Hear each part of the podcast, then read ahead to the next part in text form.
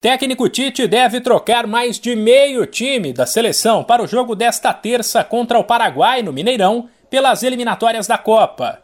Tem a questão dos desfalques de atletas suspensos ou com Covid. Mas com o Brasil já classificado, a partida servirá para fazer mais testes. Seja por opção ou necessidade, serão seis mudanças. Na defesa saem Alisson, Emerson Royal, Militão e Alexandro entram Ederson, Daniel Alves, Marquinhos e Alex Teles. Já no meio, Casimiro e Fred darão lugar a Fabinho e Paquetá, que aliás jogará ao lado de Coutinho pela primeira vez.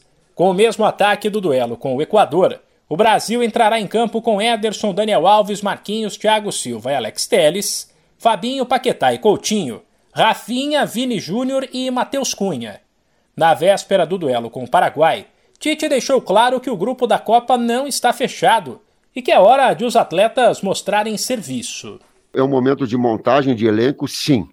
São oportunidades que os atletas vão se mostrando, se, eh, se habilitando, se capacitando para uma disputa futura eh, numa convocação final. É a realidade dos fatos. E esse é um momento, que bom que seja assim, porque nos dá a oportunidade, e à tarde, linkando a primeira, a primeira pergunta do Edson, de traduzir e de oportunizar dentro de uma, de uma estrutura de equipe, não aleatoriamente, não circunstancialmente, ah, vou dar chance para esse, vou dar chance para aquele, eu boto tiro para cá, boto para lá. O futebol não se faz assim. Mas tu consegue, dentro de uma harmonia, e essa é ideia, oportunizar para que tenha essa montagem de elenco. Tite ainda se mostrou incomodado com o assunto Real Madrid.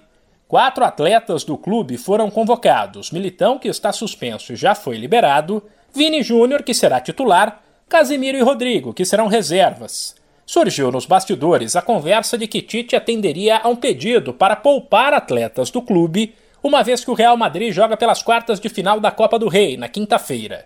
O treinador negou qualquer acordo, mas avaliou que deve haver bom senso. Nenhum acordo institucional existe. Bom senso só e eu tenho a capacidade de olhar calendários, saber que dia joga um e que dia joga o outro, saber que o PSG joga no dia 5, saber que o Atlético joga dia 6 ou 7, então, e saber que o Real joga dia 4.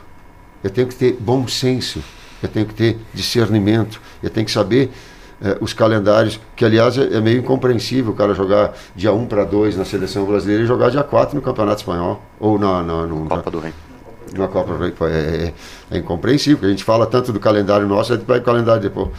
Só que daí ela não pode ser o preço de uma saúde de um atleta para arrebentar um atleta só porque assim. Não, tem que, tem que discernimento, mas nenhuma cor. O duelo desta terça entre Brasil e Paraguai começa às nove e meia da noite, no horário de Brasília. De São Paulo, Humberto Ferretti.